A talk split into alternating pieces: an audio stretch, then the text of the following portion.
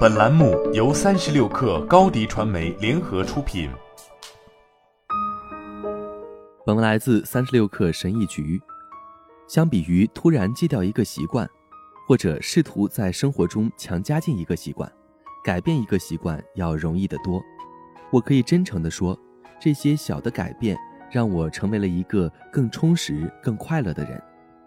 一，把写作换成阅读。在以前晚上，我喜欢和伴侣一起坐在沙发上，打出一篇文章或草稿。我喜欢写作，所以我从不觉得这是在工作。但后来这个习惯出了问题，写作的时候我脑子转得飞快，想着接下来要写什么。关掉笔记本电脑后，有时候我在床上坐一个小时，依然无法入睡。后来我把这个习惯换成了更放松的阅读，它让我更快乐。我一直非常喜欢阅读。现在我平均每周读三到五本书，我坚持在晚上读小说，虽然有时我会熬夜读完一章，但我至少在不同的方面锻炼了我的大脑。我想念那些深夜的写作时光，但我喜欢读书习惯。二，把刷手机换成画画。我是千禧一代，伴随着计算机和互联网成长起来的。当我和我的伴侣坐下来看英国家庭烘焙大赛的时候。我通常会同时拿起我的手机。说实话，我很难不去划手机屏幕。我知道我应该彻底戒掉这个习惯，但我知道戒掉这个习惯是很难的。于是我想了一个替代方案，我开始画画。画画能让我的手忙碌起来。最近我还迷上了刺绣，这可以帮助我专注于正在观看的内容，并做到真正的享受。另外，我还能从这个习惯中得到一幅漂亮的油画或刺绣作品。如果你发现自己在看笔记本电脑或电视屏幕时还在拿着手机，那就找点别的事情来，别让自己的手闲着。三，把关注数字变成关注社群。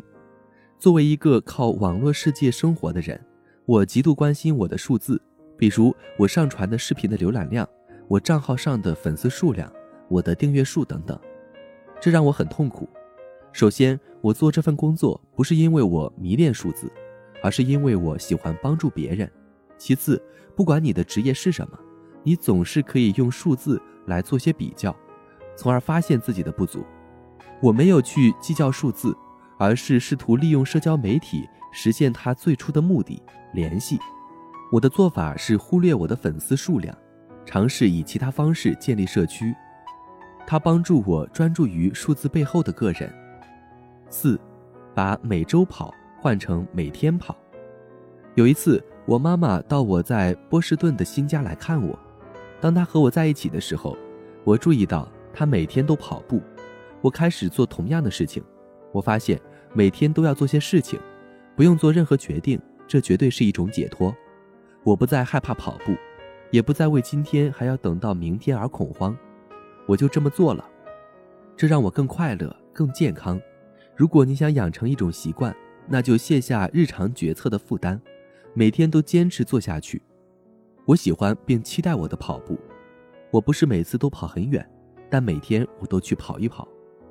五，把发短信换成打电话。我以前很喜欢发短信，太方便了，而且毫无压力感。发短信还非常适合青少年调情。和与朋友保持随意联系，但随着年龄的增长，它变得越来越不方便。我会忘记回复别人的信息，他们也会忘记回复。有时我想回复，但又觉得不好意思，因为我已经两周没看到他们的短信了。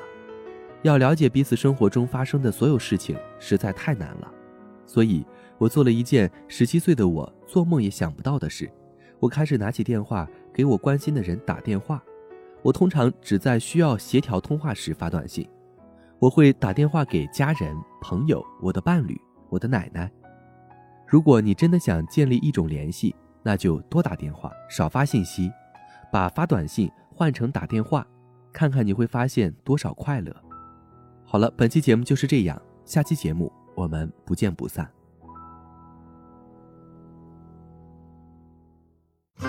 品牌蓝 V 想涨粉就找高迪传媒，微信搜索高迪传媒，开启链接吧。